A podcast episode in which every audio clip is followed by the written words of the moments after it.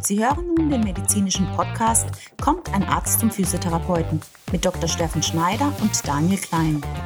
Dies ist ein Podcast, produziert und gestaltet von Praxisklinik 2000 und der Physiotherapie Movin am Mooswald in Freiburg. Wann warst du eigentlich das letzte Mal beim Physiotherapeuten, Steffen?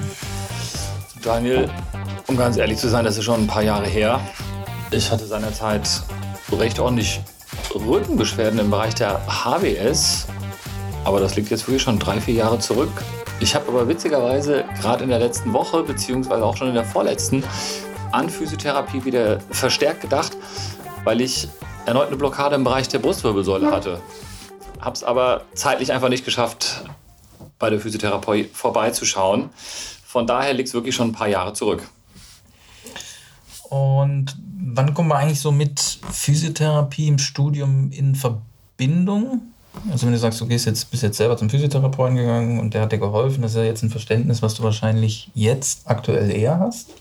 Wann kommt man als Arzt eigentlich so mit Physiotherapie in Verbindung?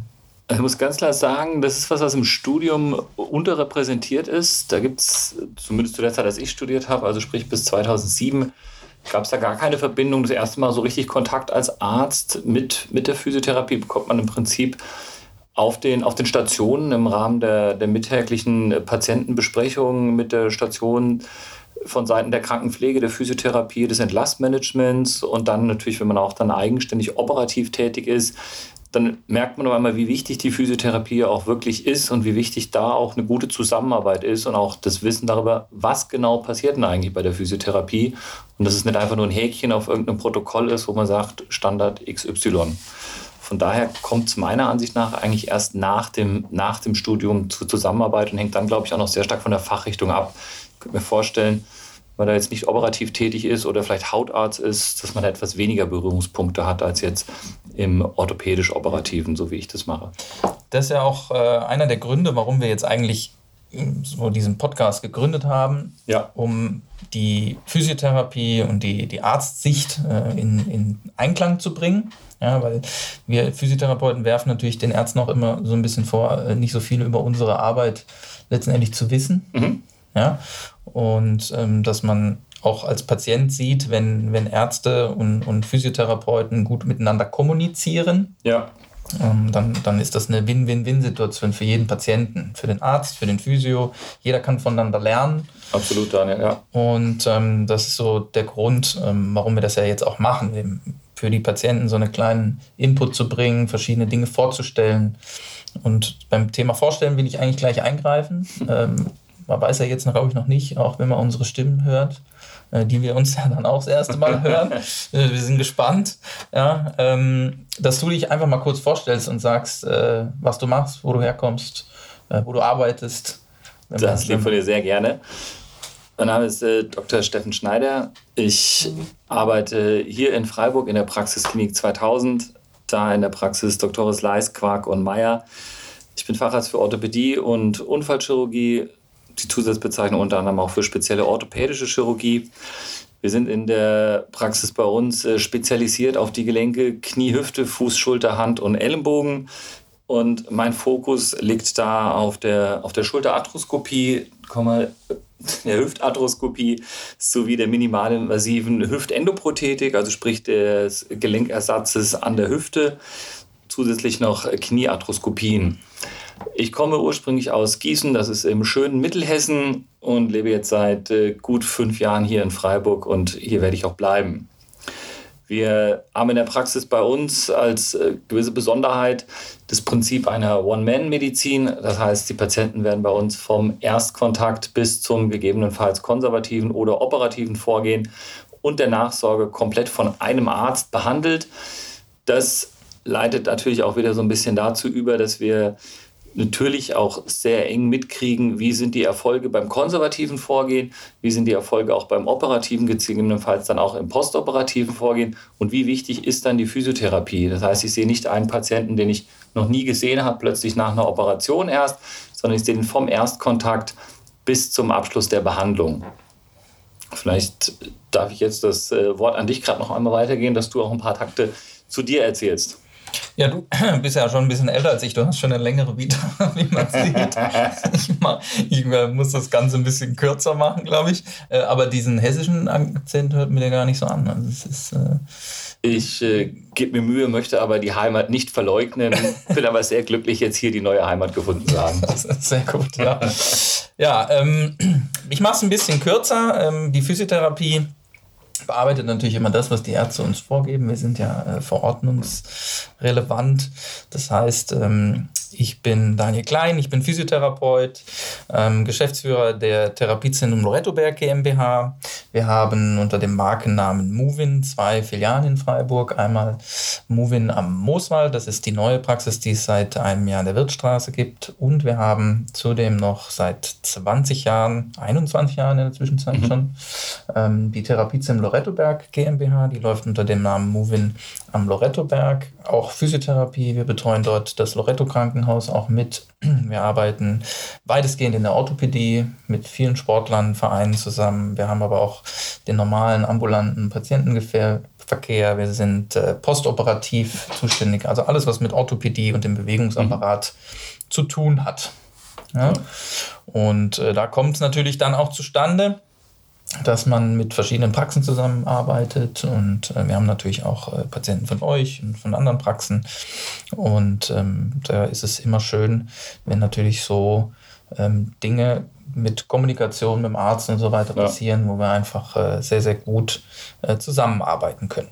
Vielleicht darf man das auch gerade nochmal so dazu einhaken, dass wir uns ja darüber auch kennengelernt haben, als ich damals nach Freiburg gekommen bin und erst im Loretto-Krankenhaus als Oberarzt tätig war, dass da unser Kennenlernen stattgefunden hat und wir dann einfach gemerkt haben, Mensch, wir funken da so ziemlich auf einer Welle und das Ganze sogar auch noch unter dem Gedanken, die bestmögliche Therapie für die gemeinsamen Patienten zu erzielen und sind da auch immer wieder bereit, uns mit Engagement dahinter zu klemmen und gegenseitig rückzukoppeln und äh, Sachen da auch zu spiegeln und weiterzuentwickeln. Von daher ist es sehr erfreulich, finde ich, dass das Ganze jetzt vorerst in so einem Podcast hier mündet, wo wir versuchen wollen, das auch entsprechend ein bisschen in die Öffentlichkeit zu bringen. Ja, und deswegen, ähm, das werden wir jetzt nochmal vertiefen. Wir legen jetzt praktisch los mit der ja. ersten Podcast-Folge. Ähm, unsere heutigen Themen sind einmal die Zusammenarbeit, die wir jetzt schon gut mhm. angefangen haben, und auch äh, so ein bisschen das Thema aktuell Corona lassen ja. wir natürlich mit einfließen. Es kommt äh, nicht drum herum, auch in der Orthopädie. Ja. ja? Gerade äh, in, der, in der Sporttraumatologie und äh, Orthopädie ähm, gibt es da natürlich Möglichkeiten zu behandeln. Und äh, da werden wir heute so ein bisschen versuchen zu philosophieren. Perfekt. Starten wir durch. So, wir haben ja eben schon ein bisschen angefangen, über die Vorteile ähm, der Zusammenarbeit auch zu sprechen. Ähm, für die Patienten, die zu uns oder zu mir auch immer kommen, ähm, mit einem Rezept haben ja. wir relativ, also wir als Physiotherapeuten haben relativ wenig Infos. Die sind ja heute schon, äh, sagen wir mal, ein bisschen definierter. Also wir kriegen, machen Sie bitte Hausaufgabenprogramm mit ihm. Vielleicht ist schon mal ein MRT gelaufen, also eine. Diagnostik gelaufen. Wenn alles das nicht gelaufen ist, früher gab, haben wir dann BWS-Syndrome, also Brustwirbelsäulen-Syndrome oder drauf gehabt. Da mussten wir gucken, wie wir zurechtkamen, lange Befundzeiten und so weiter. Ähm, die Patienten wollen dann immer, ja, aber ich habe doch schon mit dem Arzt gesprochen, warum haben Sie die Info nicht? Ja. ja? Ähm, was sind denn deiner Meinung nach so die, die Vorteile einer, einer Zusammenarbeit jetzt im Sinne des Patienten? Also unsere Vorteile liegen auf der Hand, die haben wir schon so ein bisschen angesprochen. Mhm. Ähm, aber was sind die Vorteile des Patienten vor allen Dingen? Du hast es im Prinzip wirklich schon äh, gut angesprochen. Es ist, was ich vorhin schon mal gesagt habe, ganz klar so, dass wir ja nicht das gleiche Ziel verfolgen. Wir wollen eine bestmögliche Versorgung für unseren Patienten und es fällt extrem schwer, bisweilen zu sagen, ja, ich hatte schon Physiotherapie. Wenn man gar nicht weiß, was genau wird denn da eigentlich gemacht bei der Physiotherapie? Wie intensiv wird denn das gemacht? Bekommen die Patienten Hausaufgaben sozusagen mit? Führen sie Eigenübungen durch? Ich meine, das weißt du selbst genau, so gut wie ich, wenn einer einmal die Woche kommt für 20 Minuten und sonst am liebsten auf der Couch sitzt, dann kann man danach nicht sagen, ja, bei dem hat die Physiotherapie halt nichts gebracht. Das heißt, für den Patienten ist es wichtig, es verständlich einen guten Arzt zu haben, eine gute Physiotherapie zu haben. Aber es kann ja nicht sein, dass diese beiden Stellen nicht miteinander verbunden sind. Das heißt, wir brauchen das gegenseitige Spiegeln, die Rückkopplung. Wie läuft es bei den Patienten? Welche Fortschritte werden erzielt? Fallen mir spontan äh, doch ein paar Hände von äh, Patienten jetzt ein, wo man sagt, okay, die hat man oder hätte man auch gleich operieren können. Man probiert es vielleicht aber erstmal auf einem konservativen Wege. Man schaut, wie kriegt man die physiotherapeutisch hin. Vielleicht kann man ja auch äh, Probleme oder mit Sicherheit kann man bisweilen auch Probleme nicht nur mit einer Operation lösen. Und manchmal kann man sogar solche, die per Definition, per Erfahrung oder per Lehrbuch eigentlich operiert gehört oder operiert gehören oder operiert werden sollten, äh, erstmal konservativ probieren, wenn man nichts verpasst. Und dann ist die Zusammenarbeit mit der Physiotherapie so elementar wichtig, denke ich, weil man ja gemeinsam die konservative Therapie macht. Die konservative Therapie kann ja für mich nicht bedeuten zu sagen, ich sehe den Patient äh, einmal im Quartal und schreibe auf, ja, Physiotherapie weiter. Das heißt, wir brauchen diese Rückkopplung und man kann dann ja auch merken, bringt es hier was? Wenn es keinen Erfolg hat, dass man sagt, okay, das ist dann doch eher dem Operativen was, was zugänglich ist. Es gibt natürlich auch die Fälle, weißt du auch, die konservativ zu behandeln sind, wo es gar nichts zum Operieren gibt, die man aber auch mit konservativer Therapie, sei es Schmerztherapie oder für Physiotherapie oder der Kombination aus allem, trotzdem nicht hinbekommen kann. Aber definitiv muss die Zusammenarbeit gegeben sein, dass man einfach weiß, was treibt der Patient eigentlich in dieser Zeit, wie läuft es mit dem Patienten, welche Einschätzung hat auch ein Physiotherapeut. Es wäre, finde ich, äh, vollkommen falsche Einschätzung zu sagen, so ja, der soll einfach machen oder die soll einfach machen, was ich da auf dem Rezept ankreuze und Feierabend, sondern es kommt ja bisweilen auch, und das haben wir ja auch schon oft genug erfahren, also sowohl in der, in der Zusammenarbeit, die jetzt bei uns da besteht, aber auch mit anderen Physiotherapeuten logischerweise, wo man eine Rückkopplung kriegt, wo sie sagt, Mensch, meinst du nicht, könnte auch so und so sein, denken Sie nicht, können wir noch mal da und danach gucken. Und die Zusammenarbeit muss direkter sein, als wenn der Patient erzählt, der Physio hat gemeint, kannst du noch mal das und das gucken oder können Sie noch mal das und das machen. Daher glaube ich, wir ziehen am gleichen Seil und am gleichen Strang und das auch in die gleiche Richtung und dafür brauchen wir die enge Zusammenarbeit. Also für uns ist es natürlich auch ähm, ein großer Vorteil, wenn wir viel Vorabinformation für den Patienten natürlich auch haben. Ja. Ja. Ähm, wir haben immer so wir sagen immer, wenn die Patienten hier aus unserer Tür durchlaufen, ja. ist das wie so eine Infrarotsperre. Ja, also alles, was wir bis dahin erzählt haben, bleibt im Kopf. Dann gehen sie da durch ja, und dann ist die Synapse weg und dann äh, haben sie alles wieder vergessen. Und es kommt auch beim Arzt völlig anders an, als wir es äh, eigentlich dann auch mitgeteilt haben. Ne? Und so ist es, glaube ich, einfach auch umgekehrt. Das äh, soll jetzt nicht äh, für den Patienten schlecht äh, klingen, dass er sich nichts merken kann oder so, aber es ist einfach so, dass es schon in vielen Bereichen einfach auch komplex ist, äh, auch die Beschwerdebilder teilweise. Ja. Auch ähm, kommt der Patient jetzt ähm, für eine Therapie zur, zur, zur Verhinderung einer, einer vielleicht noch nicht notwendigen OP oder kommt er komplett konservativ, das sind alles Informationen, die uns meistens fehlen, mhm. ähm, die der Patient vielleicht auch nicht unbedingt verstanden hat. Das ist natürlich auch immer in unseren Bereichen ein Zeitfaktor. Das ist bei dir genauso wie bei uns. Ja? Und ähm, Deswegen ähm, ist es ganz, ganz wichtig, dass man, dass man so Kommunikation führt, wenn man dann je, je mehr wir wissen, einfach auch mehr und schneller umsetzen können. Ja? ja. Wir haben ja in, in anderen Ländern ist es übrigens gang und gäbe, in dem Ersttermin 45 Minuten zu haben für einen Patienten. Ja, da kann ich also, genau untersuchen, kann ich fragen, wer wäre ideal. Ja. Also über das zeitliche Limit und dass das ausgebaut gehört, da brauchen wir, glaube ich, gar nicht, gar nicht drüber diskutieren. Das ist definitiv so. Genauso wie auch, äh, schließt sich der Kreis zu vorhin, ist für mich natürlich insofern auch schön wie es bei uns in der Praxis läuft, dass die Patienten wieder zu mir kommen oder halt zum Kollegen, dann je nachdem, wer sie halt behandelt hat, dass wir dieses One-Man-Prinzip haben und das auch umsetzen, dass man einfach den Patienten immer wieder sieht und damit auch mitverfolgen kann, auch im, im subjektiven Empfinden und nicht nur dem, was objektiv dann nach, aufgeschrieben ist. Wie geht es dem Patienten, welche Verbesserungen erzielt er, wie läuft es bei ihm? Das ist Oder ihr. Ein wichtiger Faktor, den du ja sagst, zwischen subjektiv und objektiv, was der Patient wahrnimmt und ähm, das, was er, das, was er mitteilt. Das, ja. was er mitteilt, ist meistens relativ gering. Ja. Das, was er wahrnimmt, ist ein Unterschied. Wenn der schon weiß, wenn der hier hinkommt, hat schon, ich habe schon eine Information, ähm, dann ist es für den schon, oh, da bin ich, bin ich gut aufgehoben und da die, die kommunizieren miteinander, da brauche ich mich um nicht viel kümmern. Das hat, glaube ich, einen großen ja. Vertrauensbonus. Und den können wir ja subjektiv äh, gar nicht messen. Ja, ähm, absolut. Deswegen ist das, ist das immer schwierig, aber das ist so für einen Heilungsprozess auch schon ähm, sehr, sehr wichtig. Ja? Ähm, deswegen ähm, können wir natürlich von uns immer auch heraustragen, unsere Erfahrungen, ja. ähm, das, was wir gelernt haben und das auch an andere Physios und, und, und Ärzte weiterzugeben, zu sagen, hey, such die Kommunikation, das ist wirklich im Sinne des Jenes. Ich habe von dir äh, schon extrem viel gelernt in, in unseren Gesprächen, auch, das kann ich so zurückgeben. auch über das Patienten. So.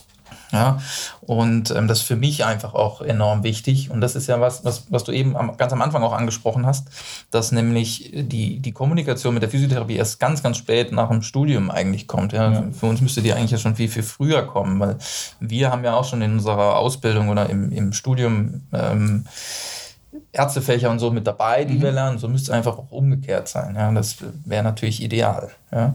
Und äh, gerade wenn es dann um Feedback geht, ähm, was haben wir mit dem Patienten gemacht? Man muss auch ja ehrlicherweise sagen, wenn ich jetzt dir nur einen Bericht schreibe, meistens ähm, meistens wird er nicht gelesen. Ja. Das äh, verstehe ich aber auch, weil einfach die Zeit nicht da ist. Wenn jeder Bei Arzt, mir natürlich komplett anders. Natürlich. du kannst lesen, ich wusste das gar nicht. äh, wenn, der, wenn wir natürlich einen Bericht schreiben, dann nimmt uns das pro Bericht auf jeden Fall zehn Minuten. Mhm, ja. Wir kriegen aber nur einen Euro dafür bezahlt. Ja? Also kann ich natürlich Physiotherapeuten verstehen, die dann einfach nur stichwortartig irgendwas hinschreiben mhm. und dann kann der Arzt aber damit nichts anfangen, die natürlich dann auch wissen, eigentlich liest das nicht, weil er auch nicht die Zeit dafür hat. Ja? Und das ist dann ein Teufelskreis, der nicht funktioniert. Ja? Und wenn, wenn du natürlich, und jetzt kommen wir dann so ein bisschen auch auf die Nachteile zu sprechen, ähm, wenn ich jetzt gerade einen Patienten da habe, ähm, der, sagen wir mal, jetzt ein, akutes Problem hat und ich brauche deine Rückmeldung, dich zu greifen, ist jetzt ja. auch nicht gerade einfach. Umgekehrt ist es wahrscheinlich genauso, weil unsere Taktungen sind auch. Das ist natürlich ähm, schwierig. Das heißt, der Zeitaufwand spielt da eine große Rolle und das ist eine wichtige Ansicht für die Patienten einfach teilweise auch mal, dass das äh, so ein hoher äh, bürokratischer Aufwand ist, eigentlich das auch so zu führen und dass man das auch nicht mit allen so machen kann. Absolut, aber das finde ich, also du hast vollkommen recht, aber, und da bin ich auch sehr froh drum, dass wir versuchen und äh, nicht zuletzt auch über diesen Podcast, wir wollen ja Teil der Lösung sein und nicht Teil des Problems. Also, dass die Probleme da sind und dass gerade hier beim, beim ersten Mal, dass man da vielleicht auch so von außen mal einen Einblick da rein kriegt, dass es da Schwierigkeiten gibt. Ja, darum soll es hier aber äh, gar nicht, gar nicht weiterführend gehen sondern darum, wie wir das versuchen auch zu lösen und dass wir da äh, Möglichkeiten und, und Wege finden. Und gerade das zeigt noch mehr, finde ich, wie wichtig die Zusammenarbeit ist. Denn natürlich ist jeder Patient individuell, alle Probleme, alle Ansprüche sind individuell. Trotzdem gibt es ja die Möglichkeit, über dann gemeinsam erarbeitete Konzepte, über ähnliche Blickweisen, dass man sagt, zwischen Physiotherapie und zwischen Arzt ist so eine, eine Übereinstimmung da. Das muss ja überhaupt nicht deckungsgleich sein, aber doch zu großen Teilen, dass man sagt, da geht man in die gleiche Richtung, weil man ein ähnliches Konzept äh, verfolgt und nach wie vor das Ziel muss die bestmögliche Behandlung für den Patienten sein. Und das kann nicht an irgendwelchen definitiv bestehenden äh, Problemen scheitern, aber die werden wir und lösen und da sind wir auch schon entsprechend dran. Ja, da soll der Podcast ja auch so ein bisschen hinführen. Ne? Du sagst wir, es. Äh, da vielleicht auch andere animieren, das so umzusetzen ja. und äh, zusammenarbeiten. Ähm, jetzt würde ich behaupten, wir zwei haben es verstanden. Also ich habe es zumindest verstanden. Ich ja. habe auch den Eindruck, dass es bei dir gut angekommen ist. Du bist auf einem guten Weg, wie ich merke. Ja, also ähm, das ist wirklich beeindruckt. Ja. Ähm, aber wo würdest du sagen, wenn du jetzt, also wir versuchen ja immer, andere dann auch mitzunehmen oder davon zu überzeugen, dass das wirklich sinnvoll ist. Ähm, wo würdest du noch sagen, woran liegt es noch, dass es noch nicht so funktioniert, wie es eigentlich funktionieren sollte? Weil jeder, auch, auch Politik, auch andere, auch Physiotherapeuten, ja. alle wissen, die Zusammenarbeit muss gefördert werden. Aber woran hakt es? Wo ist das Problem? Also es wird zu einem ganz großen Teil am Ende dann doch irgendwie unterm Strich Geld das Stichwort bleiben und die, die Vergütung entsprechend, dass... Ähm, wird eine, eine Schwierigkeit bleiben und es ist eine Schwierigkeit.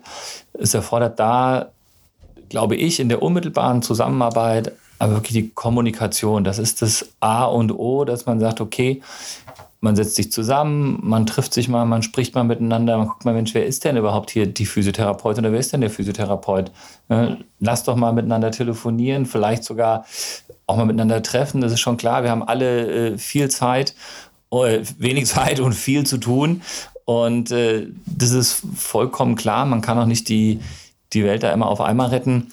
Aber wenn man da den Anfang hinkriegt und sagt, Mensch, vielleicht mit denen wenigstens, denen man häufiger Kontakt hat und sowas, dass man mal zusammenfindet, dass es irgendwann mehr ist als nur eine Unterschrift auf eine Physiotherapieverordnung oder eine Nachfrage, äh, gibt es nochmal eine Folgeverordnung. Das muss das Ziel sein. Und dann kann man sich über die Konzepte Gedanken machen und auch über das, was tust du eigentlich da genau, wenn der Patient zu dir kommt und was tust du wiederum, wenn er bei dir wieder in der Praxis sitzt. Und wie kriegt man das so hin, dass beide dann die Möglichkeit haben, also beide Parteien, die, die Physiotherapie, aber auch die, die ärztliche Seite, dass es einfach laufen kann, ohne dass man sich dann am laufenden Band immer wieder, immer wieder, immer wieder austauschen kann. Weil das ist natürlich, glaube ich, eine, eine Wunschvorstellung, die werden wir nicht umsetzen, dass wir uns über jeden Patienten pausenlos austauschen können. Das wird nicht funktionieren. Aber die Konzepte, die müssen klar sein und es muss immer die Möglichkeit geben fürs, fürs individuelle Feedback bei dem einen oder die Nachfrage bei dem anderen. Jetzt haben wir ja ähm, den, den, Podcast machen wir jetzt auch für, für Patienten vor allen Dingen. Mhm. Und der ist mir jetzt noch so ein bisschen rausgefallen was kann der Patient denn? Was ist ja dann auch die Frage für die, die jetzt zuhören. Ja. Und da sind ja meistens äh, Fans von dir wahrscheinlich ganz viele dabei. Ja, aber ähm, der Patient, der jetzt zuhört, was kann der ähm, einbringen oder wo siehst du den, sich in dieses Konzept mit einzubringen? Also ich sehe es eigentlich so, also wir sagen, okay, wir haben, wir haben ein Budgetproblem. Mhm. Ich sehe es noch ein bisschen anders. Ich glaube, wir haben nicht nur ein Budget, wir haben ein Verteilungsproblem. Also mhm. ich glaube, dass genug Geld im Umlauf ist. Wir verteilen es nur einfach sehr, sehr schlecht. Wir müssten, glaube ich, viele Jahre zurückgehen, nochmal bestimmte Dinge auf Null stellen, was wir nicht werden können. Da sind wir uns einig. Aber einfach mal überlegen, wie wir ähm, Medizin in Zukunft leben wollen. Und die Medizin kommt ja, wir sehen ja immer mehr, Osteopathie nimmt mehr zu, äh, Heilmittel nimmt mehr zu, ähm, andere Dinge nehmen mehr zu. Also ähm, wir sehen ja, dass die Leute andere Wege suchen, um aus der normalen Medizin rauszukommen. Ich halte die normale Medizin aber als Grundbasis absolut wichtig und, und unser, unser, unser bestes wissenschaftliches Ergebnis und wo wir auch weiter dran arbeiten müssen. Aber ich finde. Die Schulmedizin, Die Schulmedizin. Ja, den ja. Patienten aber mit reinzunehmen und zu sagen, also der Patient hat auch eine Aufgabe. Das Definitiv. Das vermisse ich auch am Patientengedanken selber dass wir, du hast ja schon gesagt, also ich fordere noch ein Rezept und fordere noch ein Rezept und manche Physios sagen ja dann auch, ja, habe ich was zu tun, kriege ich noch ein Rezept, mhm. ja, aber der hat keine Hausaufgaben, der macht sie nicht, der, die Infos, ja, die kommen ja beim Arzt teilweise gar nicht an. Und wenn du zum Beispiel wüsstest, der Patient macht seine Übung nicht, dann würdest du wahrscheinlich sagen, hey, dann nutze ich mein Budget lieber für jemand anders, der das fleißig macht und die vielleicht eher braucht, ja, und für mich ist es so, dass der Patient auch damit reingehört, weil der muss natürlich sagen, also ich nehme, ich bin in diesem System drin, dass, dass wir mal ein System hatten, wo die äh, Gesunden für die Kranken zahlen. Das ist in der mhm. Zwischenzeit nicht mehr so verankert, sondern die sagen, ich zahle ein, also habe ich auch was zurückzubekommen. So funktioniert es natürlich nicht. Das heißt, wir werden, glaube ich, auch früher oder später hingehen und sagen, also die Krankenkasse zahlt einen großen Anteil von dem, aber wir oder ich als Patient nutze die Möglichkeit, über eigene finanzielle Möglichkeiten noch ein bisschen was on top drauf zu machen, um die Qualität auch wieder zu steigen, um mehr Zeit beim Arzt zu bekommen. Ja? Es gibt ja verschiedene Modelle, die Möglichkeit, okay, dann zahle ich halt jetzt, äh, weiß nicht, ich will jetzt keinen Betrag nennen, aber ich nehme etwas Geld in die Hand, um eine bessere Behandlung über einen bestimmten Zeitraum oder Beratung zu bekommen. Und da mangelt es meines Erachtens noch bei. Und das, finde ich, muss man auch immer sagen weil wir natürlich jetzt über unsere Möglichkeiten sprechen, mhm. aber ähm, das, das kriegst du ja auch mit, dass die Forderungen der Patienten immer größer werden, aber dass die Eigeninitiative, die Eigeninitiative immer weniger. Also, du hast natürlich recht, wir müssen den Patienten, da tun es ja auch die Patientin, äh, mit ins, ins, ins Boot holen. Ne? Und das, vorhin schon sagte, es kann nicht sein, dass es funktionieren soll über einmal die Woche, zweimal die Woche, 20 Minuten irgendwo hinkommen, irgendwas machen und das soll dann die, soll dann die Heilung generieren oder den, äh, den Operationserfolg dann irgendwie unter, unterstreichen, beziehungsweise den, äh, den festigen und die Nachbehandlung sichern. Der Patient muss Hausaufgaben haben. Es muss ganz klar sein, dass Eigeninitiative äh, nötig ist, dass die vielleicht auch die Patienten die Hausaufgaben einfordern oder vielleicht auch mal gezielt fragen, Mensch, was kann ich denn noch tun? Ja, und das äh, ich glaube, die ganze Budgetdiskussion ist, äh, sehr weitführend und äh, ich will nicht sagen, ich will sie ganz rauslassen, aber ähm, die Eigeninitiative muss definitiv da sein von den Patienten. Ähm, inwieweit das immer dem Einzelnen dann auch wirklich möglich ist, ähm, muss man mit Sicherheit auch abwägen. Aber das, äh, gerade das Engagement da sein muss und dass man sagt, okay, das äh, tut ja nur mir, also dem Patienten, der Patientin in dem Fall dann selbst gut. Das ist ja kein Invest, weder an Zeit, sei es an, an Geld, an Aufwand, an sonst irgendwas, als in das eigene Leben und die eigene Gesundheit. Und ich bin nach wie vor davon überzeugt, dass die, die persönliche Gesundheit das höchste Gut ist, das man da hat. Bin ich absolut dabei. Schöner hätte ich es gar nicht sagen können. Ne? Und zum Thema äh, Hausaufgaben, da haben wir jetzt eigentlich auch die perfekte Überleitung, nämlich zu unserem ersten medizinischen Thema, was wir natürlich vor allen Dingen, wir haben es äh, begonnen jetzt mit so ein bisschen allgemeinen Infos, damit man einfach auch einen Einblick hat, ähm, wie das Ganze jetzt zustande kam, was wir uns vorstellen, ja. wie wir, denke ich, auch die Idee haben zu arbeiten. Und ähm, deswegen sind wir über das Thema Hausaufgaben. Jetzt kommen wir eigentlich auch zu dem Thema des ähm, heutigen Podcasts. Thema, was wir uns vorgenommen heute hatten, ähm, war Corona aber nicht nur Corona. Corona, Corona an sich. Wir sind ja keine äh, Virologen. Ich glaube, wir haben uns alle auch äh, aufgrund unserer äh, Praxen natürlich damit beschäftigt. Auf jeden Fall. Hygienekonzepte im OP nochmal, äh, ältere Patienten und so weiter. Ähm, aber was wir natürlich mit reinnehmen wollen, was jetzt für alle und was für uns natürlich auch gerade in der Physiotherapie im Bewegungsapparat wichtig war, war natürlich so diese Sportpause, die wir ja. ähm, hatten und jetzt auch wieder haben. Ja? Und wir wollen so ein bisschen, wie gelingt eigentlich so ein verletzungsfreier Restart wieder? Also wenn jetzt die Amateure haben jetzt gehört, müssen bis Januar wahrscheinlich pausieren und dann ja. dürfen sie erst wieder loslegen. Und wir hatten die Erfahrung ja auch schon so ein bisschen aus dem Sommer ge äh, gehabt. Mhm. Sowohl, denke ich, ihr in der Praxisklinik als auch wir hier mit den ganzen äh, Sportlern, die wir, die wir auch betreuen. Und ähm, wie hast du gesehen, jetzt nachdem die Amateurvereine, also wir gehen jetzt explizit von Amateurvereinen ja, aus, ja. Ähm, diesen, diesen Restart im Sommer gemanagt haben und, und wie, wie kam das bei euch an? Waren viele Patienten da oder ähm, was war so die ähm, Hauptverletzungsreihe, die die Patienten oder Sportler hatten? Gibt es da so eine Definition? Oder? Statistik? Also würde ich jetzt, würde ich anlügen, wenn ich sage, wir haben das statistisch erfasst, aber so gefühlt und auch im, äh, im Gespräch äh, mit dem Kollegen ist schon aufgefallen, dass natürlich äh, gilt das alte Sprichwort, wer rastet, der rostet. Und äh, ich meine, du machst viel Sport nebenher und ich versuche auch mehr ein bisschen was zu machen. Man kennt es ja auch selbst. Dann äh, waren Möglichkeiten nicht so gegeben, wie man es wie man's kannte.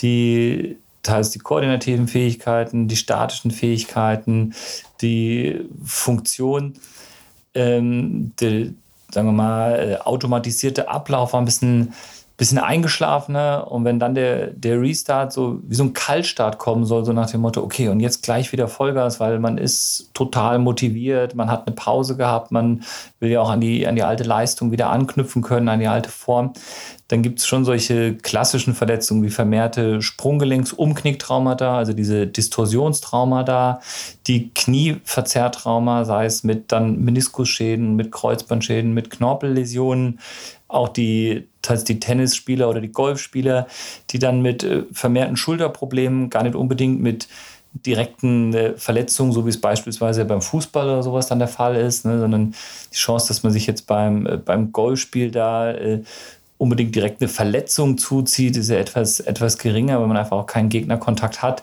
Aber das haben wir dann doch schon, doch schon gehäuft gesehen und ähm, da zeigt sich, äh, denke ich, schon die Folge daraus, dass einfach der, der Motor etwas runtergefahren war in der Zwischenzeit und dass manche Übungen, manche sportlichen Betätigungen so, auch wenn man versucht hat, in Eigenregie Sachen durchzuführen, sei es äh, präventive Übungen, sei es Stabilitätsübungen, dazu kannst du bestimmt gleich mehr sagen, ähm, trotzdem eine erhöhte Gefahr da gewesen ist für einerseits Verletzungen und zum anderen aber auch dann doch Überlastungen, weil auf einmal ein, ein zu hohes Level zu schnell wieder angepeilt wurde. Hattest du denn das Gefühl, die waren dann schwerwiegender, die Beschwerden, oder waren die wie vorher auch, also wie aus dem Sport heraus Verletzungen? Du meinst jetzt so, achso, okay. Ähm, nee, also dass es jetzt schwerwiegender war, dass auf einmal Verletzungen gekommen wären, wo ich gesagt hätte, das habe ich vorher so noch nie gesehen oder das sieht man so sonst, das würde ich jetzt echt lügen, das war nicht der Fall, nee. Kann ich jetzt sagen. Also die Physiotherapie ist dann natürlich schon wieder ein bisschen weiter als die, als die Orthopäden. Natürlich. Klar, ne? Jetzt, äh, wenn man den Ton anhat, dann hört man immer mit hier. Gell? Also wir hatten. Ich glaube, bei jeder Falschaussage klingelt. ja, das ist, ja, das ist die, die Trump-App hier. Das ist, ja, die wird aber jetzt abgeschafft zum Glück wieder. Also ein anderes Thema. Ähm, wir hatten natürlich so ein bisschen Statistik geführt. Ähm, ja. Wir hatten ähm, in der Auffälligkeit, sagen wir mal, viele Dinge, die häufiger vorkamen. Mhm. Ähm, gar nicht mal so diese, weil die Kontaktsportarten jetzt einfach auch insofern gefehlt hatten ja. diesem, am, am, Anfang, da war der Kontakt noch nicht so groß. Ähm, was wir gesehen haben, waren ähm, viele ähm, Schienbeinkantensyndrome zum ja. Beispiel, äh, Achillessehnenprobleme, wie du auch schon angesprochen hast, Sprunglechtsdistorsion und viele muskuläre Probleme mhm. auch. Ja? Ähm, was wir natürlich aus der Physiotherapie und dem Bewegungsapparat ähm, immer so ein bisschen zurückführen. Einmal klar der Bewegungsmangel. Mhm. Es war für uns so ein bisschen erschreckend, auch für den Amateurbereich, auch selbst wenn es da ist, dass die, dass man so relativ wenig Restkörpertraining oder so gemacht hat. Also man, man konnte ja trotzdem noch raus joggen gehen und solche ja. Dinge. Das ist aber nicht gemacht worden, sondern die Fußballer oder die anderen waren natürlich froh zu sagen, oh, jetzt haben wir mal eine Pause, das ist auch nicht schlecht, jetzt machen wir mal was anderes. Viele Patienten haben äh, berichtet, dass sie ein bisschen zugenommen hatten und so weiter. Dann ist natürlich äh, der Restart ähm, schwieriger. Ja. ja. Ähm, wir haben natürlich auch eine Unterscheidung noch der, der Sportler, äh, der Sportarten an sich mhm. einmal. Ja. Ähm, man hat so das Gefühl, dass bei den Fußballern das deutlich mehr war als zum Beispiel bei den Basketballern. Wieder, warum das jetzt so ist, können wir jetzt eigentlich ja noch nicht sagen. Dafür war jetzt der Abstand auch zu kurz, um mal zu ja. gucken. Ähm, dass es auch vereinsabhängig war. Also es gab Trainer, die wirklich so einen, so einen, so einen Trainingsplan mitgegeben haben, wo die Jungs äh, ein bisschen was machen konnten und das auch mehr, mehr schlecht als recht umgesetzt haben oder mehr recht als schlecht, je nachdem, was für ein Typ das ist. Wir sehen, und da spreche ich jetzt gerade von auch zwischen den unterschiedlichen Sportarten und Sportlertypen.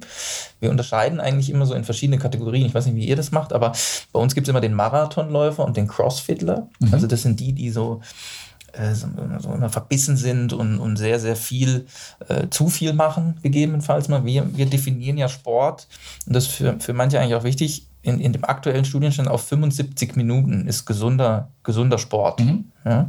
Und ab 75 Minuten, ich finde das Wort ungesund falsch, aber sagt man, wird es ungesund. Yeah. Also ist es nicht mehr in diesem normalen Bereich, sondern dann fangen wir an, dass der Körper in andere Bereiche kommt, wo es anstrengender wird. Deswegen ist Marathon oder Leistungssport manchmal auch nicht gesunder Sport. Okay. Und, und diese, diese Crossfitler zum Beispiel, die ja immer so, jetzt packen wir nochmal 10 drauf und jetzt nochmal, jetzt hast du 100 und jetzt bist du fast am Brechen und jetzt nochmal aber drauf, ja. Das sind so diese Extremen. Und wenn die natürlich da rauskommen, dann hat das auch eine psychische Komponente, mhm. ja.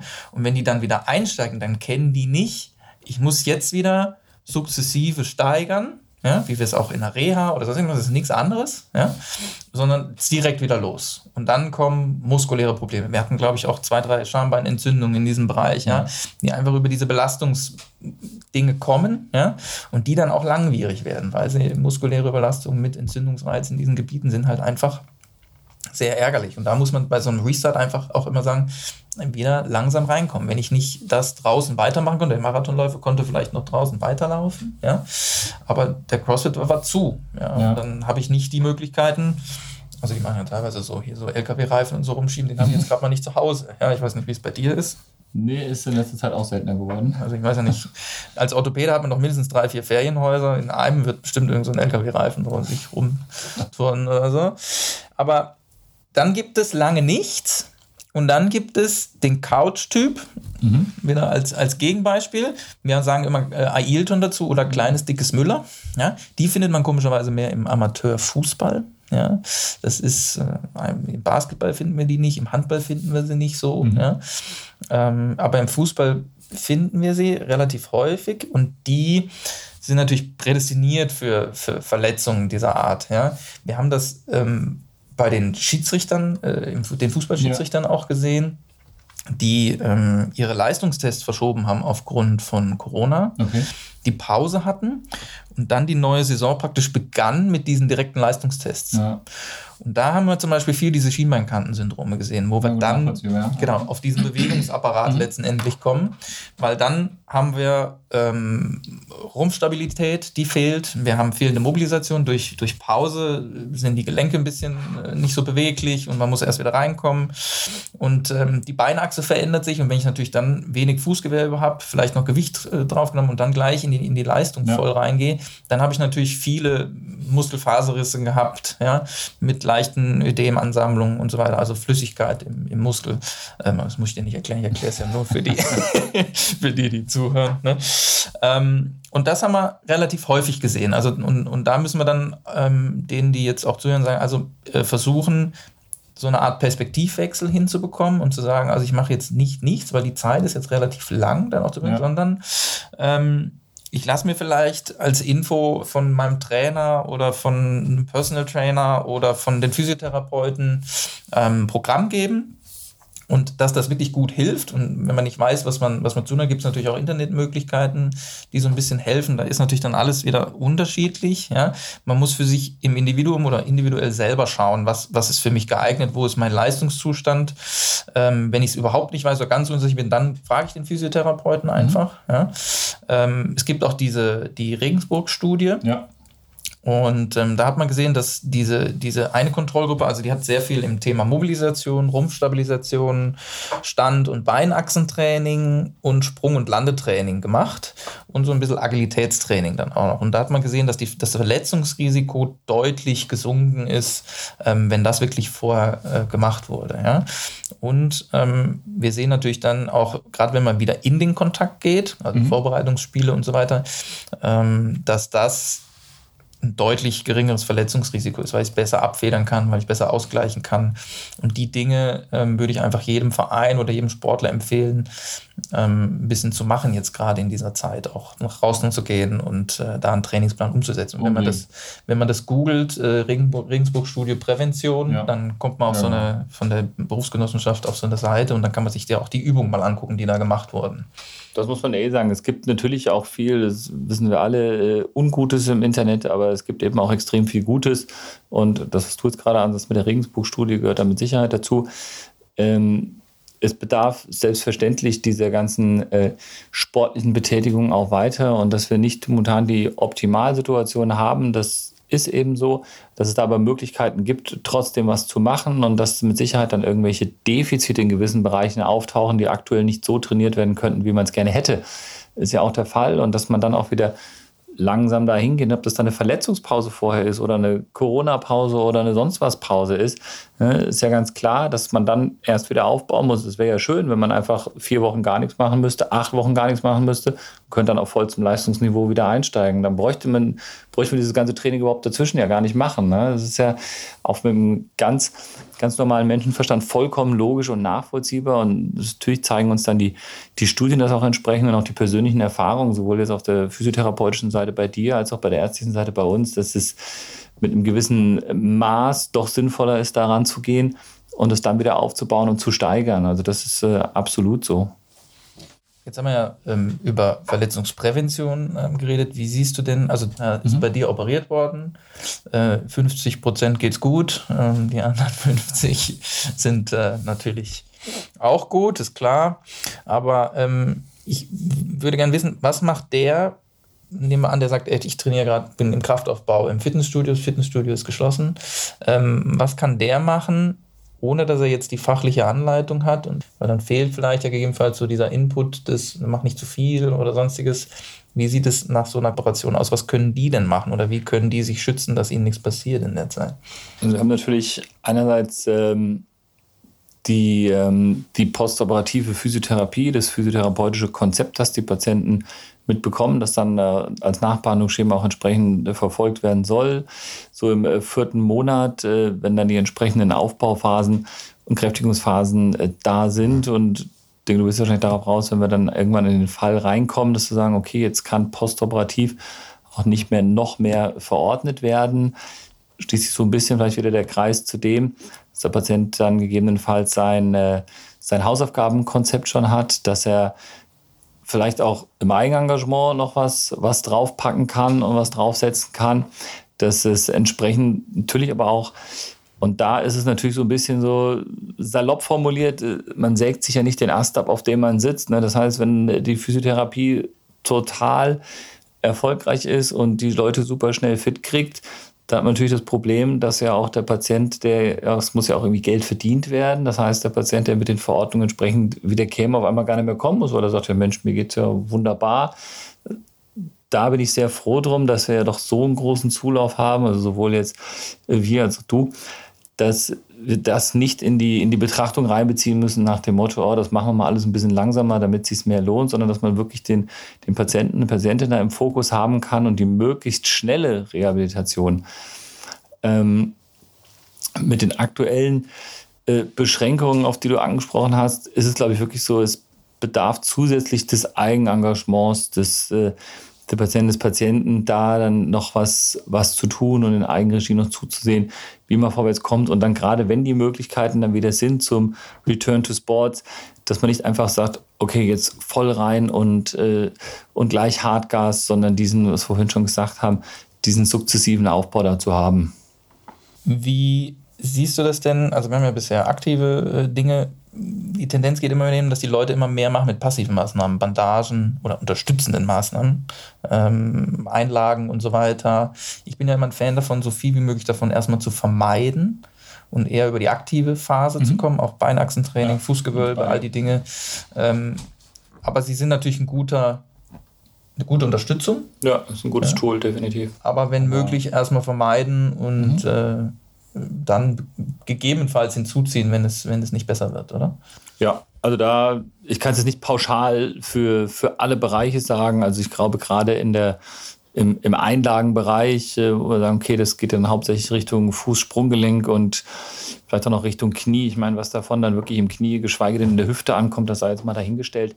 Aber da äh, glaube ich schon, dass es was, was Vernünftiges ist und dass auch Leute häufiger dann erst kommen, wenn man sagt, okay, können jetzt natürlich noch zusätzlich versuchen, auch äh, spezifisches äh, Training für die Füße zu machen. Da will ich mir jetzt gar nicht zu weit aus dem Fenster legen. Das ist nicht meine Spezial, äh, mein Spezialgebiet. Ähm, aber wenn da Einlagen Sachen unterstützen können, da helfen können und äh, gegebenenfalls eine Gewölbeaufrichtung bedingen können, dann ist das, glaube ich, schon extrem sinnvoll. Beispielsweise, ich sehe es beim, beim Tennis recht häufig, dass Leute solche, wo es von Hilfsmitteln hatten, solche Epikondylitis ähm, äh, Bandagen, also solche Tennisarmspangen da verwenden, was ich glaube, was eine, wirklich eine gute Sache ist. Aber das kann halt nicht das alleinige Tool sein. Das heißt, es bedarf da schon der entsprechenden, sei es der Physiotherapie, aber auch speziell da, wenn man da vernünftig angeleitet wurde beim Physiotherapeuten, das vernünftig gezeigt bekommen hat. Also selbst ich in der Sprechstunde schaffe es ja auch, den Patienten entsprechende Übungen zu zeigen, Dehnübungen, Agonist, Antagonist und so weiter. Das sind alles Sachen, die man dann auch in Eigenregie zusätzlich machen muss. Ne? Auch eine Querfriktion, äh, zu der kann man angeleitet werden. Also es sind solche Möglichkeiten, wie man da eben dann auch in Eigentherapie fortfahren kann und auch fortfahren muss. Und da aus der eigenen Erfahrung kann ich sagen, ich hatte das selbst mal und es hat wirklich für mich empfunden sehr lange mit anderthalb Jahren gedauert, aber es ist in den Griff gekommen oder ich habe es in den Griff bekommen und das glaube ich jetzt nicht, weil ich das so herausragend gut gemacht habe, sondern einfach, weil ich eine Konstanz drin hatte und es regelhaft gemacht habe und auch immer wieder, wenn es auch keine Freude bereitet hat, gesagt, okay, ich tue damit ja nur mir was Gutes, ich tue damit niemand anderem einen Gefallen. Da schließt sich auch der nächste Kreis zu dem, was wir vorhin gesagt haben, dass es eben des Eigenengagements der, des, der Patientin, des Patienten bedarf. Und das wird aber auch meiner Ansicht nach, vielleicht kann man das mal hinten so dranhängen, das soll ja kein erhobener Zeigefinger hier sein. Ich habe schon das Gefühl, das wird auch vermehrt gemacht. Also ich glaube schon, dass die ganzen Möglichkeiten, die es gibt, äh, mit dem Internet, mit Social Media, mit den Möglichkeiten, wie die Leute heutzutage auch vernetzt sind, ähm, das heißt, da, da weiß dann vielleicht auch mal äh, der, der Verletzte von seinem, der hier bei uns in Freiburg ist, von seinem Onkel, der in Hamburg ist, der hatte doch auch mal irgend sowas und dann kann man den heutzutage halt mal kurz auf dem Handy anrufen, gegebenenfalls auch mal kurz äh, eine Bildtelefonie machen und sowas oder sich mal ein Foto zuschicken von was hattest du damals eigentlich für einen Verband, für eine Bandage, was stand auf deinem Rezept drauf. Das heißt, ich glaube, die Leute nehmen diese ganzen Möglichkeiten schon vermehrt wahr und auch im Internet die Anleitungsvideos und die ganze Möglichkeit, die da eben besteht. Also da auch ein ganz großes Lob im Prinzip an unsere Zuhörer und Zuhörer, dass ich schon das Gefühl habe, dass man mit, äh, mit recht informierten Menschen dasteht, die auch Lust haben, die wollen, die vorwärts kommen wollen. Ja, bin ich dabei, kann ich so mitnehmen. Ich sehe nur gerade äh, mit einem Auge die Uhr. Ja. Wir äh, wollten uns ja also kurz halten. Viele Infos, äh, die wir natürlich äh, geben wollen und auch geben können und Tipps und äh, Möglichkeiten und äh, die Leute damit vielleicht auch ein bisschen, so wie du gesagt hast, weiterbilden. Vielleicht sagt einer, hey, da habe ich im Podcast gehört, mach mal das und das. Mhm. Ähm, das soll ja genau das sein. Ähm, ich sehe auch, wir haben viele Themen, die wir noch besprechen können und, und wollen. wollen. Genau. Und deswegen wollen wir uns ja einmal im Monat nicht blicken lassen, aber hören lassen. So ist es. Ja, weil blicken lassen haben wir vielleicht nicht so viel Zuhörer, wie wenn man, äh, wenn man uns nur hört. Ja. Ähm, deswegen äh, bedanke ich mich jetzt hier schon mal ganz herzlich äh, für, die, für die schöne Aufzeichnung, hoffentlich, die wir jetzt hier zusammengekriegt haben. Den Dank gebe ich gerne zurück. Ich bin äh, auch deiner Meinung, dass äh, wir es in einem vernünftigen zeitlichen Rahmen hier gehalten haben dass es, glaube ich, sehr informativ war. Ich selbst habe sogar schon wieder auch irgendwas bei der ganzen Sache mitgenommen und können da vielleicht als Ausblick auch beim nächsten Mal sagen, dass wir natürlich dann etwas weniger auf die ganzen strukturellen Sachen natürlich zu sprechen kommen, sondern dadurch, dass wir ich jetzt ja alle schon, schon da abgeholt haben und mitgenommen haben, darauf aufmerksam gemacht haben, dann auch wirklich noch spezifischer in die einzelnen Krankheitsbilder, Verletzungsbilder und die einzelnen Thematiken einsteigen können. Genau, wir können eins schon vorwegnehmen äh, als Grundthema das nächste ja. Mal. Möchtest du es verraten oder soll ich? Schieß los. Wir werden das Thema Schulter angehen. Ich freue mich. Mal. Ich mich auch. Und äh, vielen Dank, Steffen.